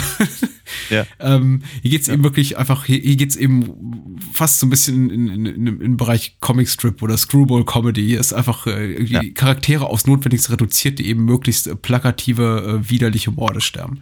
Dabei ist es noch nicht mal besonders äh, explizit, die Art und Weise, wie die ins Gras beißen. Also ich Richtig, glaube. Es ist, ja. Ähm, es, ist, ja, es, ist, es ist recht gutarm. Hm? Hm? Es ist äh, erstaunlich un, unwiderlich, was jetzt auch tatsächlich äh, bei, bei all den bösen Dingen, über die, über, die man so über die Reihe sagt und generell über, über Horrorreihen sagt, auch eben hier gilt, wenn man sich mal genauso genau anguckt, wirklich, wirklich großartig brutal grafisch explizit ist, äh, sind die wenigsten Filme in der Reihe. Also nichts im mhm. Vergleich zu dem, was wir öfter mal bei Cronenberg sehen oder anderen ja. Menschen, die wir hier mal thematisieren in der Reihe. Bei einem hm. Paul Verhoeven oder so. Ja, absolut richtig. Ähm, ja. Das macht äh, überwiegend Spaß. Natürlich, bis auf den ja. Käfer. Ja, ich wollte gerade sagen, also ich meine, ich, ich, ich, fand die Asthma-Geschichte und ich fand die Käfer-Geschichte und, äh, und, und die Pizza-Geschichte zum Beispiel ja auch äh, schon immer sehr unangenehm. Aber wie hat auch gleichzeitig irgendwie so cool. Mhm. Ja? Also man kann sich da irgendwie so als, als, als, äh, als äh, pubertierender Jugendlicher kann sich, kann sich da irgendwie äh, furchtbar ein, ein Feixen halt, ne? Also mhm. einfach sagen, irgendwie äh, äh, einfach total toll fühlen, weil man was irgendwas sieht, weil man weiß, dass die Erwachsenen so wie Ibar finden. ja. ähm, ansonsten ist es in der Tat nicht sehr explizit. Nein, ist es nicht. Ähm, das, das, das hätte auch nicht mehr zu dem Image gepasst, was sie, was, was, was Freddy zu dem Zeitpunkt dann hatte, ne?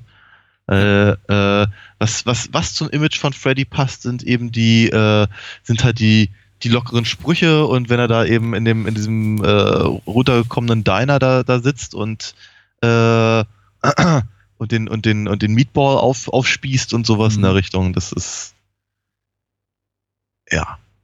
Tr trifft, trifft halt das einfach viel mehr, äh, was, was sie eben mit dem, äh, was sie aus der Figur gemacht haben, beziehungsweise was eben damals ankam.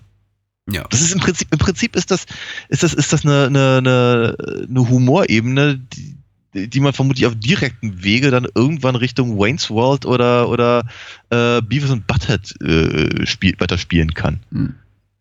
Ja.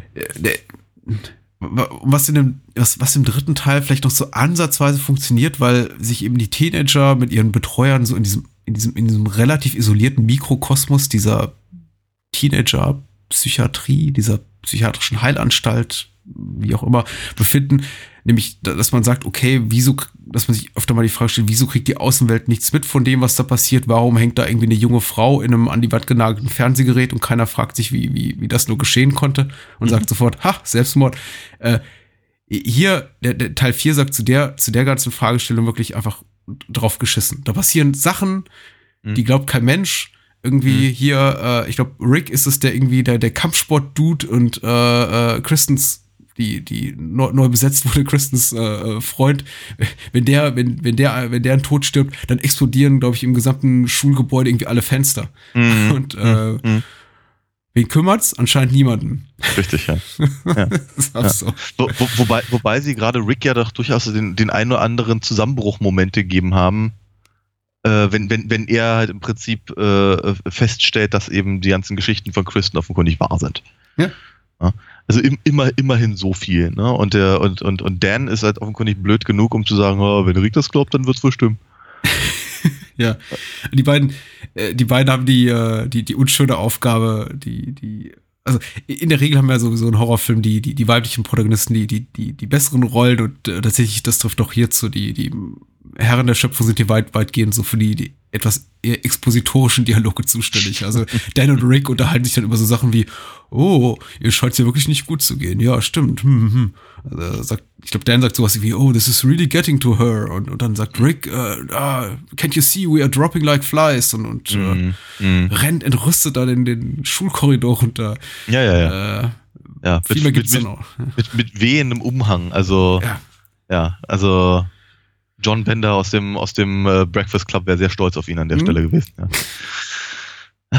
Aber John. auch hier ein zukünftiger Oscar-Gewinner, der am Drehbuch mitgewirkt hat. Brian Helgeland, äh, Drehbuchautor von LA Confidential, weniger als zehn Jahre später. Okay. Ist zumindest teilweise hier für die Dialog Dialoge verantwortlich. Okay. Ja. Uh, naja. Genau wie die ganze Nightmare-Reihe ja eine richtige Talentschmiede ist. Auf dem Regiestuhl hier Randy Harlan, auch so ja. ein Bahnhofskino-Liebling, äh, mhm. hier einer seiner ersten Gehversuche nach dem wunderschönen Prison, mhm. den, den, ich auch sehr schätze. Äh, und auch jemand, der, glaube ich, genau das gut kann, was hier ihm abverlangt wird, nämlich einfach möglichst für relativ wenig Geld, möglichst äh, absurde, tollkühne Szenerien in, in Szene setzen und äh, ja. Teenager ins Gras beißen lassen. Ja, ja, ja, ja. Aber wäre auch, auch wiederum sehr, sehr, sehr gestellte Dialoge hm. oder zumindest die, sehr, sehr gestellte vorgetragene, was ich hm. sehr, sehr seltsam fand, weil hier äh, Debbie, die junge Dame mit der, mit dem, mit dem, mit den Kakerlakenarmen, hm. ähm, ist ja auch eine aus dieser illustren Gruppe, die ich neulich erwähnte, von, von äh, ähm, Nightmare-Darstellerinnen, die dann halt irgendwann bei äh, Chaos hoch 10 ja. Just the Ten of Us auftauchte. Und ich weiß mal nicht genau, wie man ihren Nachnamen ausspricht. Brooke Thies? Brooke Thies? Du meinst Brooke, Brooke Schenkel? Ja, ich weiß nicht genau. Also wird T-H-E-I-S-S. Okay. Thies. Ach so, Thies. Thies oder Thies. ich weiß nicht, wie sie ausgesprochen Thies. wird. okay. Vermutlich, ich habe das aber nie gehört. Ähm, aber auf jeden Fall, ich hatte, ich hatte die als, als durchaus recht, recht, äh, recht, ähm, also zumindest in der, im, im, Rahmen der Comedy-Serie als relativ gute Schauspielerin in Erinnerung, aber hier ist sie halt eben dermaßen gestelzt, dass wirklich, dass es wirklich schwierig ist. Schwierig, schwierig. Äh, was, sie, muss ja. fast, sie muss fast in jeder, in, in, jeder Szene, in der sie mitwirken darf, betonen, wie, wie, wie tough sie ist. Wie, wie intensiv, ja, wie, wie intensiv ihr Workout ist. Äh, ihr, das, ja. äh, um, I didn't spend hours working out to let this guy kill all of us, sagt sie, ja. glaube ich, an einer Stelle. Ja, ja. Kurz bevor sie dann äh, ihren, mhm. ihren Käfertod stirbt. Ja, ja. Der sehr toll ist. Also ja, der, der ist, äh, tricktechnisch ganz fantastisch. Mhm, mh. Ja. Aber Und eben auch, Mhm. aber eben auch in, in, in dem Sinne fantastisch, dass er eben überhaupt nicht lebensnah ist. Also ich äh, einerseits schon so ein bisschen widerlich, auf jeden Fall in die, in die Cron Cronenbergsche äh, Körperhorror-Richtung schielen. Andererseits äh, eben erstaunlich unblutig, da ihr ganzer Körper eben so wechsam wirkt. Also die, mhm. die mhm. Arme dann umklappen wie eine angeschmolzene Kerze. Mhm. Äh, und überhaupt sehr, sehr wenig Blut fließt, was ich glaube auch ein geschickter Kunstgriff einfach auch war der Macher, weil die wussten, sie würden mit der, mit der äh, MPAA einfach Probleme in Sachen mhm. Zensur kriegen, wenn sie dann, dann wenn sie da die Körpersäfte sprudeln ließen. Ja, ja, äh, ja. Und so hat wahrscheinlich die Damen und Herren wahrscheinlich gesagt, ach ja, passt schon. Sieht ja so lustig aus. Mhm. Mhm. Ja, was, was wir auch hier in dem, in dem Film haben, ist ähm, auch im Prinzip die, die erste Instanz, dass äh, in, in, in der ersten Viertelstunde werden die Überlebenden äh, umgebracht mhm. aus, dem, aus dem Film davor. Was ich auch gar nicht so gut fand. Also ich meine, irgendwie, als, als, hätten, als hätten mhm. sie, also ich meine, sie, sie, sie haben halt versucht, die Fortführung einem klar zu machen. Auf der anderen Seite habe ich eben so ein bisschen den Eindruck, es ist, die werden halt so abgefrühstückt. Ja. Und wie, ja, einfach, einfach äh, da wird einfach noch ein bisschen, weiß nicht, einfach ein bisschen aufgeräumt, ne? So. Ja. Ist, ist schwierig. Zumal ich, also Kincaids Abgang, Kincaids Abgang mhm. auch nicht so toll finde. Äh, irgendwie denkt, irgendwie, warum, warum, warum braucht er ganz dringend Kristen? Ich denke, er ist super stark im Traum. Mhm. Hätte doch auch irgendwie alleine machen können. Außerdem finde ich diesen feuerpinkelnden Hund doof. ähm, äh, immer, immer, immerhin ist halt irgendwie der, dieser äh, dauerhaft im Saft stehende Joey äh, wieder einigermaßen konsequent. Dieses lüsterne Kerlchen. Ähm, wobei ich, im, ich bin mir auch relativ sicher, dass so Wasserbetten nicht funktionieren. ähm, Ja. Äh, auch, auch, auch hier wieder äh, der, der obligatorische Verweis auf äh, Never Sleep Again, diese äh, relativ schöne vierstündige Dokumentation zur Reihe, und in der man auch, glaube ich, den Interviewpartnern ganz deutlich anhört, dass äh, wirklich niemand einen, einen Fakt darauf gibt, auf, auf Handlung oder Logik hinter dem Ganzen. Äh, und ich glaube, Randy Harden sich irgendwie auch ausgiebig darüber scheckig lachen kann, über, über, über den, den, den Hund, der, der Freddy zurück ins Leben pinkelt. ja. Äh, Im Sinne von äh, We didn't care, we didn't give a fuck. Ja. Ja.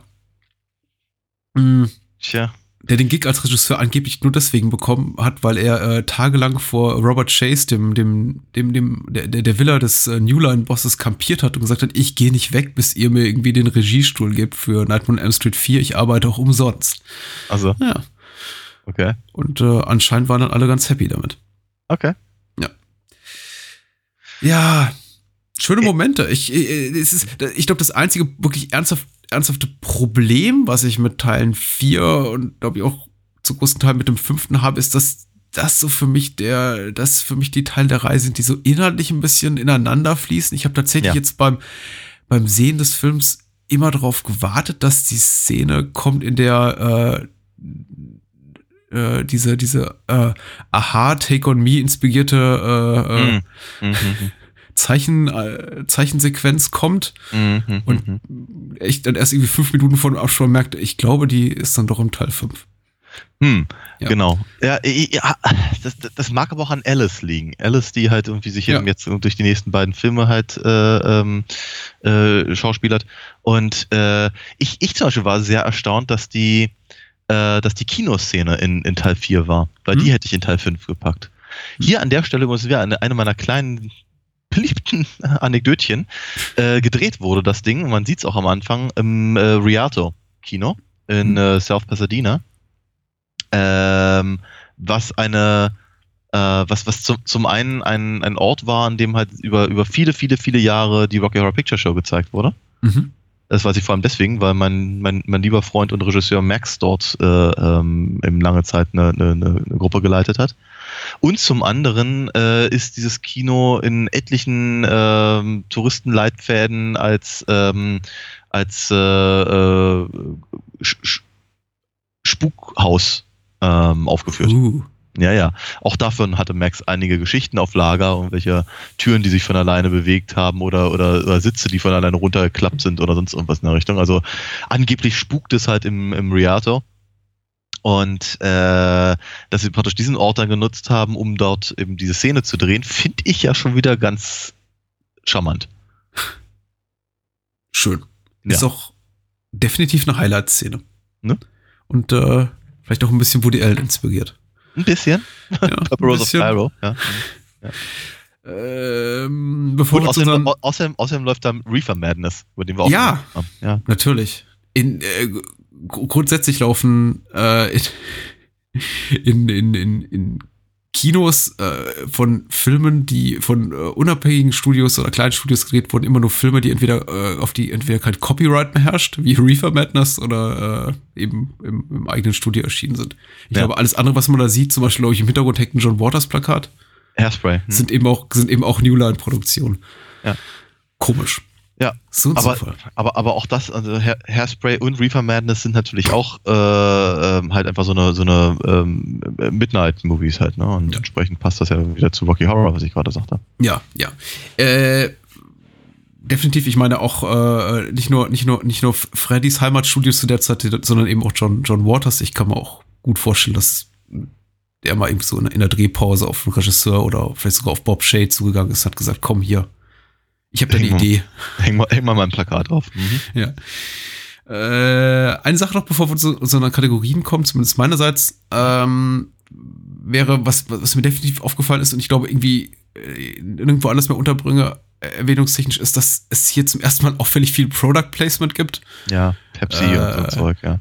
Genau, allein, dies, allein das Diner ist vollgestopft mit irgendwelchen Marken, äh, Kellogg's Cornflakes, genau, Pep Pepsi an jeder Ecke, wie, glaube ich, in fast jedem 80er-Jahre-Film. Mhm. Und äh, ich wollte die Szene irgendwann nicht mehr Szenen zählen, in denen sich äh, die Protagonisten äh, Wrigley's Juicy Fruit in den Mund stecken. Mhm. Ja, das macht sich dann eben doch bemerkbar. Und, und natürlich äh, MTV-Werbung, an die ich mich auch noch sehr gut erinnern kann. Mhm. Die läuft da ja auch gerne mal. Also me mehrere. Also einmal hier der, der, dieser komische Hippie, der sich irgendwie was erzählt. Äh, wie, wie, wie er MTV guckt und einmal dieses, dieses, dieses Monster M, das durch die Stadt starkst. Ja, Ich, weiß, ich ich glaube ja auch von, von äh, ein oder zwei Erziehungsberechtigten im Film dann kommentiert wird. So von wegen, warum guckt der Junge den ganzen Tag diesen Scheiß? Mhm. Ja, Ja. Die bösen Teenager. Ja. Ich meine, hier an der Stelle haben wir dann aber auch nochmal noch mal den, den, den, den, äh, äh, den besoffenen Vater, der zwar nicht viel, der viel, nicht viel, der hat nicht viel zu tun, ähm, aber zumindest, äh, zumindest haben wir hier wieder die, die, die, die Rückkehr des, äh, des ähm, verständnislosen Elternteils in irgendeiner Form. Ja, also wird nicht, nicht so ausgeprägt wie in anderen Teilen, aber man, da habe ich jetzt zumindest das Gefühl gehabt, okay, da gibt sich einer Mühe, äh, das eben wieder als Hürde für die, für die Teenager ähm, halt reinzuschreiben. Das, Mhm. das funktioniert ja in gewisser Weise auch. Ja. Ich bin den ganzen Tag im Büro und du servierst mir diesen Scheiß zum Abendessen. Genau. So, so geht man mit den jungen Gören um. ja, wie soll ich sagen, klang, klang für mich ein bisschen wie Honeymooners, aber genau. What a Straight the Rush. Ja, der kreativste Tod. Was haben wir denn hier? Eine ganze Menge. Äh, Käfermädel. Mhm. Mm, Asthma-Mädel. Ähm, unsich, un, un, unsichtbarer Karate-Kid. Ja, schwer, schwer.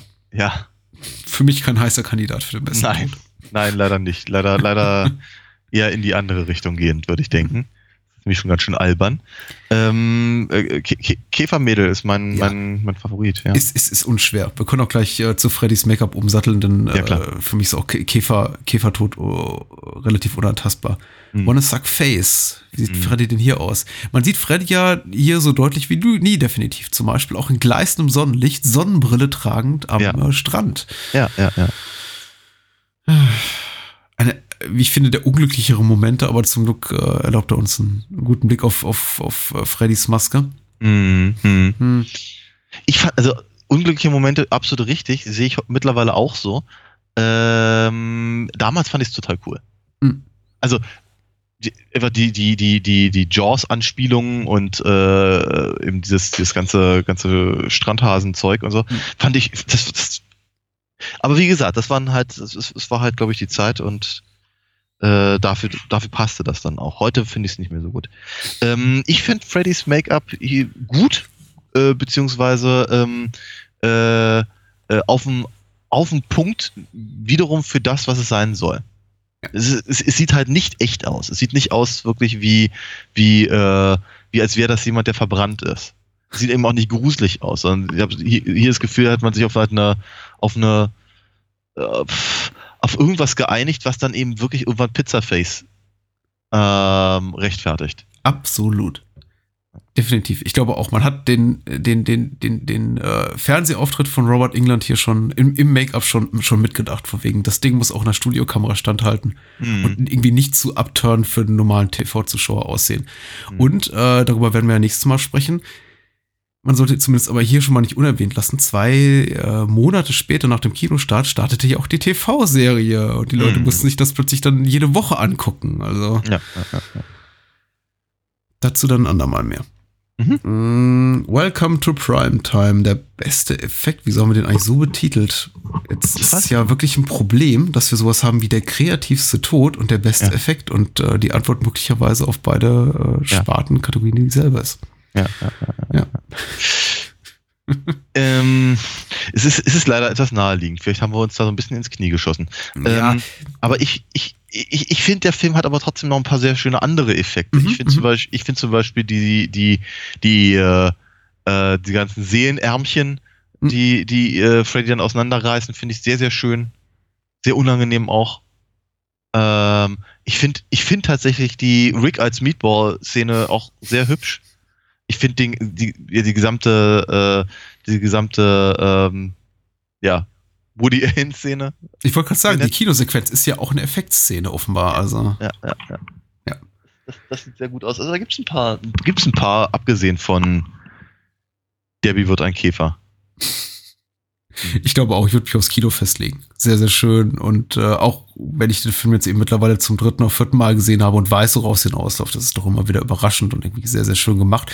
Und durchaus auch, äh, ich möchte nicht sagen, horrorhaft äh, erschreckend, aber doch irgendwie auch unangenehm, wenn man dann eben sieht, wie äh, äh, Alice in diesem Film gefangen ist und eben rausguckt quasi aus der Kinoleinwand in das Publikum und das Kinopublikum so, so kommentarlos, emotionslos aufsteht und, den- und den Saal verlässt. Und klatscht aber vorher, ne? Ja, das ist ja sehr ein, ein, ein, ein nüchterner kleiner Beifall. Ja, so, so ein Slow, Slow Golf Clap oder wie man das nennt. Mhm. Ähm, äh, das ist tatsächlich eine Sache, die, die, die, hätte, die hätte auch hervorragend irgendwie in äh, Stephen Kings S sein können oder sowas. Finde ich ganz Ja. cool. Tatsächlich. Es ist eben, es ist, äh, sagen wir mal, einer der wenigen Momente, die halt auch wirklich gruselig wirken.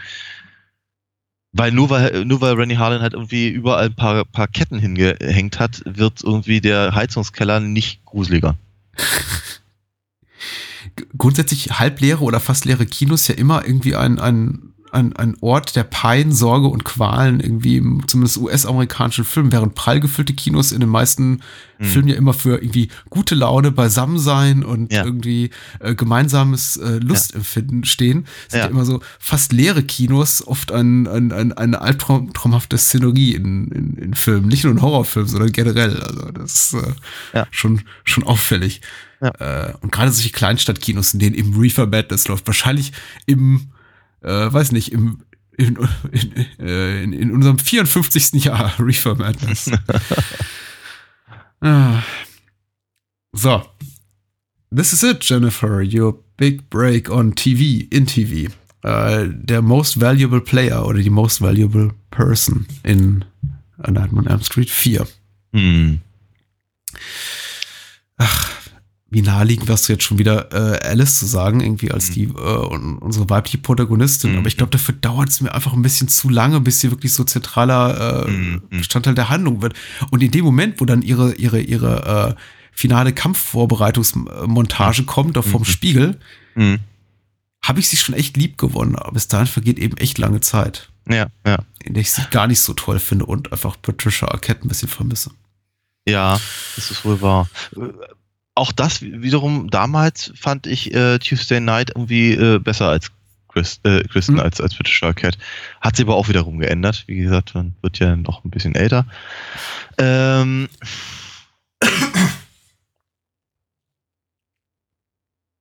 ich glaube einfach, was den Spaßfaktor angeht, würde ich aber auch an der Stelle gerne nochmal Brooke Thies, Thies, wie auch immer, äh, äh, äh, er- erwähnen wollen, weil ich finde, der Film wäre echt ärmer ohne die, ohne Debbie. Mhm. Ich finde sie einfach wirklich sehr, sehr komisch, einfach genau, weil, weil das, was du, was du vorhin gesagt hast, dass sie permanent betonen muss, wie unglaublich tough sie ist. Okay, dann nehme ich auch ein, da treffe ich auch eine bisschen unkonventionelle Wahl und äh, entscheide mich für für äh, Tony Toy Newkirk als als Sheila, so dass das Proto Nerd Mädel, die glaube ich einfach in, zu der Zeit zumindest im Kino und auch nicht im Fernsehen wirklich so häufig gesehen war, Ja. äh, eine, eine, eine junge afroamerikanische Mhm. Dame, Mädel, Teenagerin, die irgendwie mit dicken Brillengläsern rumläuft und irgendwie nichts mehr liebt als mathematische Formeln. Ich fand sie eigentlich sympathisch bei aller Die ist ganz süß, ja. Hm. Eindimensionalität, die ihre Rolle so plagt, aber sie Mhm. ist irgendwie eine nette Erscheinung. Und ich habe äh, das große Vergnügen jetzt gehabt, äh, ihre, ihren Wikipedia-Eintrag äh, zu lesen, den sie offenbar selber gesch geschrieben hat. Oder ein, ein äh, äh, orthografisch nicht ganz so begabter Fan. Ähm, wer, wer ein bisschen Spaß haben will, soll das gerne mal tun. Die Dame heißt Toy Newkirk. Die heißt wirklich so. Toy. Mhm. Okay. Brooke Thies und Toy Newkirk, die mussten sich in der Schule bestimmt was anhören. so, was haben wir noch? Äh, Now I'm Playing with Power. Die schlechteste Szene des Films. Äh,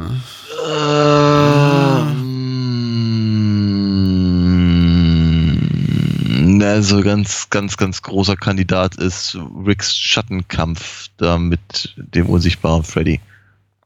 Ja. Ist schlecht. Ist schlecht. Ich, ich, ich mag das Ende des Films nicht besonders, aber ich finde grundsätzlich haben damit Nightmare-Filme so ein bisschen Problem mit der allerletzten Mhm. Szene. Mhm. Also, so, äh, die, die, die Punktlandung perfekt hinzukriegen, das ist grundsätzlich keine Stärke der Nightmare-Serie. Insofern finde ich es jetzt auch ein bisschen albern, hier schon wieder drauf rumzuhacken, aber einfach dieser Moment am Wunschbrunnen, also, äh, ja, Mhm. okay, da ist ja Freddys Spiegelbild, als hätte uns doch jemand jetzt irgendwie sagen müssen, dass es nach Nightmare 4 wahrscheinlich Mhm. auch Nightmare 5 geben wird. Insbesondere in Anbetracht der Tatsache, dass, dass parallel zu Nightmare 4 die, die, die Fernsehserie startet. Ja, also da, da, da ist sicherlich, sagen wir mal, das, das, das Lichtangehen im, im, im, im Puppenhaus ein bisschen gruseliger. Ja. Ja. Das ist aber ein schönes Leitmotiv auch, denn genau, man könnte sagen, der vierte Teil plagiiert den vierten ein bisschen, äh, der Mhm. plagiiert den dritten ein bisschen, aber irgendwie andererseits auch irgendwie so, so schön, dass sie sich irgendwie da treu geblieben bin, dass der vierte fast genauso anfängt wie der dritte, bloß eben äh, Ja. ein bisschen das Kunsthandwerk variiert und vom, vom, vom Basteln zum, zur Kreidezeichnerei übergeht. Ja, ja, ja. Äh, also, äh, aber schlechteste Szene, ja, der Hund pinkelt Freddy ins Leben zurück, ist zu kurz, um wirklich als schlechteste Szene zu gelten. Ich Mhm. finde ehrlich gesagt, ähm, ungleich zu dir, die, die, die Soul Food Pizza Mhm. Szene nicht so super. Mhm. Äh, Vielleicht, aber sind es mehr so die One-Liner von Freddy, die mich stören. Also, Mhm. äh, wir hatten ja bereits äh, Freddys Pizzagesichter-Körper in Teil 3, Mhm, mhm, aber ich fand gut, dass er einfach da war. Er muss es nicht kommentieren. mhm. Und überhaupt die, die, das irgendwie als, als neuen Teil der, äh, der internen Mythologie der Serie so hinzuzufügen, als äh, je mehr quasi Freddy Teenager frisst, desto stärker wird er, ja. fand ich so ein bisschen. Ich weiß doch nicht mal, was mich daran gestört hat, aber mir gefiel es einfach nicht besonders. Ne, wie, wie ich ja vorhin schon mal sagte, es ist halt ein, äh, sie, sie, sie, sie gehen halt weg von der, von der Psychologisierung hin zu einer Mythologisierung. Ähm, und äh, das bedeutet halt, dass sie eben ganz, ganz viel erklären wollen, woher kommt irgendwas. Und äh, im Prinzip so eine Art inneres Regelwerk aufstellen, bei dem das dann immer besonders komisch ist, wenn sie es, wenn sie es, wenn sie es selber brechen. Ja. Ja, wenn eben auf einmal, auf einmal die Kräfte der Dream Warrior eben nicht im, im, im Freddy gar nichts anhaben können und sowas. Ja, dann, ja. Wie gesagt, das wird auch noch schlimmer als im vierten.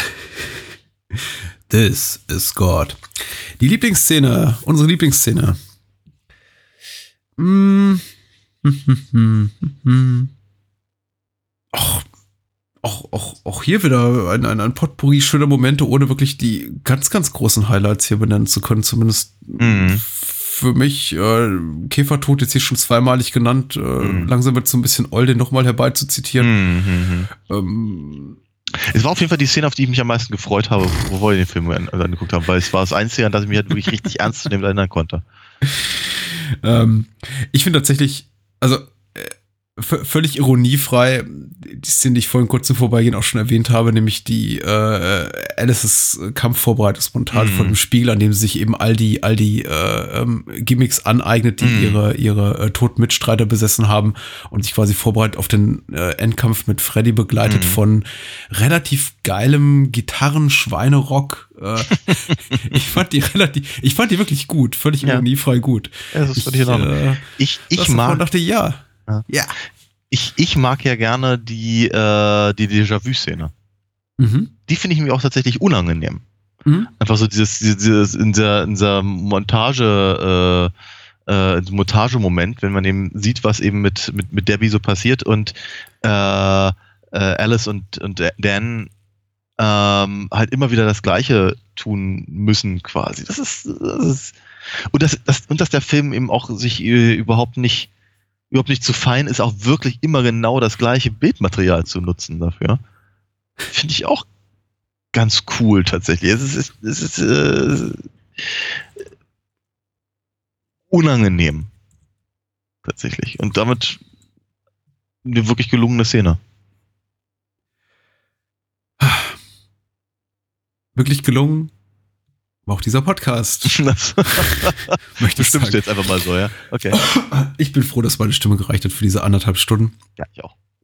und freue mich auf nächste Woche ähm, in der Hoffnung, dass die äh, Stimme mich da noch ein bisschen weiterträgt. Denn wir reden auf jeden Fall über zwei Filme, nehmen eine kleine Pause von der Nightmare-Reihe über zwei Filme, über die es sich zu reden lohnt, wenn sie auch äh, dem äh, Thema und Titel unseres Podcasts Bahnhofskino nicht wirklich gerecht werden konnten, beziehungsweise diesen transzendentieren. Äh, es sind Lawrence of Arabia. Arabia, genau. Ich weiß nur gerade den Regisseur nicht. David Lean. David Lean. Ah, ah, ja, natürlich. Auf jeden Fall mit Peter O'Toole. Ähm, und Omar Sharif. Omar Sharif in seiner zweitbesten Rolle. Ja, genau. und ansonsten reden wir noch über die äh, erste Verfilmung von H.G. Wells Zeitmaschine. Von George Pell ist das, glaube ich. Genau. Und äh, da wird auch viel zu sagen sein, denn Ja, der hat auch einen ganz, ganz besonderen Standpunkt, Wichtigkeit in meinem Leben, in unser Leben. Ja. Ähm, wird ein Spaß, bin mir sicher. Danach, äh, in der Woche drauf, äh, gibt's Geht's wieder was für die, die dann schon an anderen Freddy-Entzug leiden. Und wir reden weiter über die Nightmare-Reihe. Also, Daniel, ja. Schlaf. danke. Ja, die Hörer und danke an dich, dass du mein Gehüstel ertragen hast. Kein Problem. Dann bis dann. Adios. Ciao.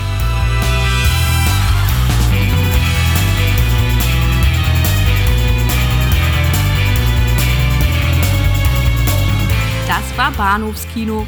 Wollt ihr mehr von uns lesen oder hören? Natürlich sind wir auch bei Twitter und Facebook vertreten. Schickt eure Filmwünsche oder Feedback an patrick.bahnhofskino.com. Und unter alinafox.de findet ihr alles zu den Comics und Hörspielen rund um Daniels Meisterliebin. Vielen Dank fürs Zuhören und adios.